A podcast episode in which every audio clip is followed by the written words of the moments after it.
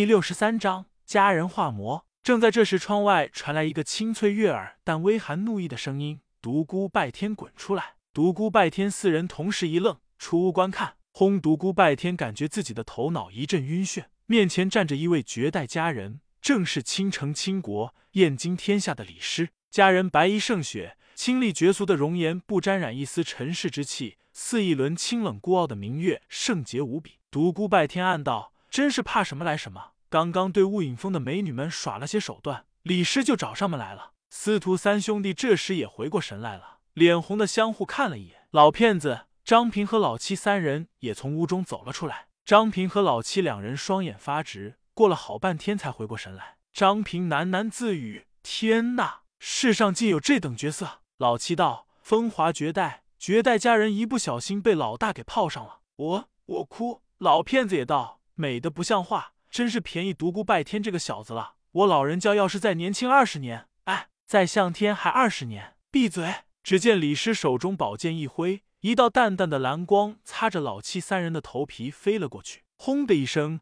将三人身后不远处的墙壁击得粉碎，化为飞灰。三人吓得面如土色，司徒三兄弟也是目瞪口呆，独孤拜天也是大吃一惊。李师这随意的一挥，竟然发出了可怕的先天剑气。那是高于先天真气一个级别的神功绝技，他心中暗暗思量：为什么数月不见他的功力突飞猛进到如此地步？难道已经达到了王级境界？这怎么可能？这也太可怕了吧！刚才一声大响过后，院子里的人逐渐多了起来，众人无不惊叹于李师的绝世容颜。独孤拜天，你跟我出去一下。说完，李师如凌波仙子般飞出了院落。打架狂，我们跟你一起去。对，我们也去。不，你们都留在这里，我不会有事的。说着，他朝外走去。院中的其他人纷纷露出艳羡的目光，议论纷纷。瞧他们那副神色，大有将他大卸八块的气势。独孤拜天暗道：美女的威力果然不同凡响啊！无论他怎样努力，李师总在他前面保持一定的距离，不急不缓的奔行。眨眼间，二人便已来到了雾隐峰的半山腰。山间奇花异草，蝶飞蜂舞，阵阵花草的香气沁人心脾，美景。家人让独孤拜天一阵神往。独孤拜天，今天早晨你胡说了些什么？家人一脸怒意。哼，今天早晨我和几个美女开了几句玩笑，谁知那几人竟然是雾隐峰的高徒。我问你，到底说胡说了些什么？我我说你是我的表妹。你你这个混蛋，你为什么如此胡说八道？你我杀了你！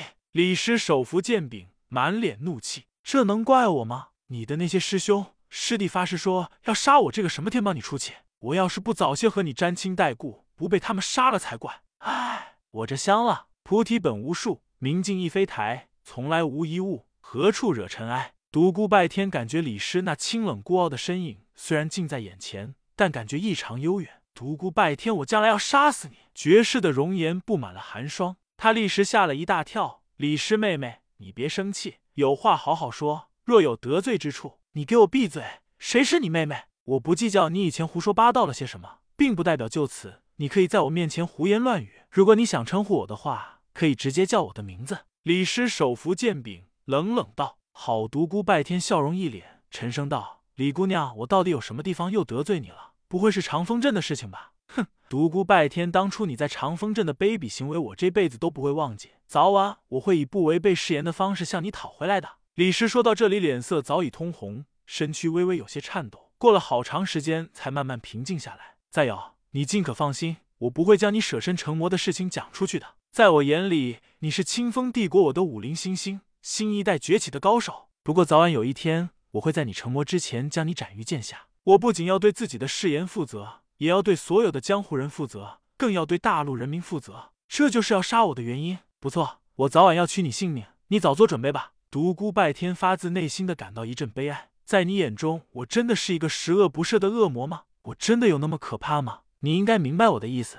你早晚会成魔的，十年也好，百年也好，以你的资质，在这有生之年，一定能够勘破生死，达到圣级境界，成为不死之魔，拥有不死魔体。不死之魔的可怕之处，我想你比我更清楚，比圣级高手还要可怕数倍。为了天下苍生，我必须将你斩杀于剑下。你我早晚会有一战，你早做准备吧。独孤拜天内心最深处一个声音在悲叹：难道所有的人都这样认为吗？独孤拜天感觉内心深处有一种莫名的悲哀，忍不住仰天长叹：“难道欲舍身成魔者杀无赦真的就是一条永恒不变的真理吗？难道连雾隐峰这种超凡脱俗的净土都要受世俗思想的左右吗？难道聪慧如李仙子这般人杰也相信这等谬言吗？难道世上就没有一个人怀疑这句话的真实性吗？独孤拜天越说越激动，为了天下苍生，哈哈，多么理直气壮，多么义正言辞，情操是多么的高尚啊！杀了我就是武林的守护者，大陆的救世主。想不到我这条命竟是如此不一般。既然如此，你又何必等到将来呢？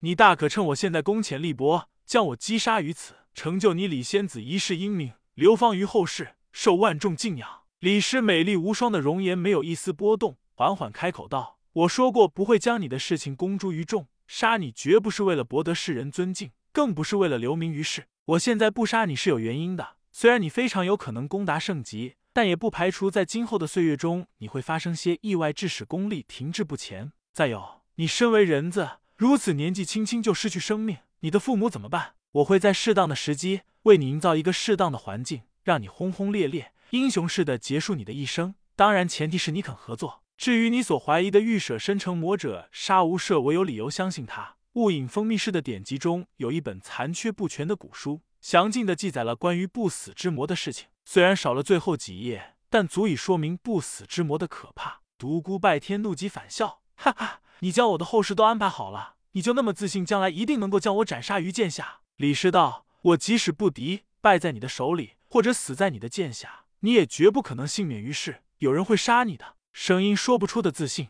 哼，真可笑！明明要杀我，还要养虎一患，你是在逼我杀你吗？李师手扶剑柄，整个人变得空灵起来，一丝杀气隐隐透出。独孤拜天感觉李师那如梦似幻的绝世容颜越来越朦胧。仿佛有一层雾气，又似一层面纱遮住了那倾城之色。他暗暗吃惊，怎么会这样？这是什么功夫？李师周围仿佛有淡淡云雾缭绕，整个人看起来就像不食人间烟火的仙子一般，朦朦胧胧，如梦似幻。独孤拜天，你真想在此时此地和我一战吗？独孤拜天心道：开玩笑，你现在的功力明显高于我，又是在你的地盘，我找死啊！他嘴上道：不，干嘛跟你一战？我只是好心的提醒你一下。不劳你挂心，雾隐峰的门人有雾隐峰的行事标准，但求无愧于心。明白？这样杀死我，你觉得对不起自己的良心，所以不惜养虎一患，给我一个机会。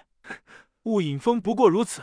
李世仓的一声拔出了长剑，遥指独孤拜天，剑上光华流动，他整个人被云雾包裹住，静静的站在那里。两人就这样静静的对望，相互凝视。过了好长时间，李世仓的一声又将长剑还于壳中。独孤拜天，你不知道那段历史的可怕。不死之魔杀人千万，血水染红了半边天。他的脚下枯骨万千，万千枯骨堆积成山。当时世上有五名圣级高手，根本无法奈何于他，被他生生击毙了三人。你明白我的意思吗？明白。为了避免一场灾难，即使错杀，也绝不放过。李师默然无语。过了一会儿，独孤拜天一扫刚才的激愤之色，笑嘻嘻道：“李仙子还有别的事情吗？如果没有的话。”我请仙子去林间散步，如何？哼！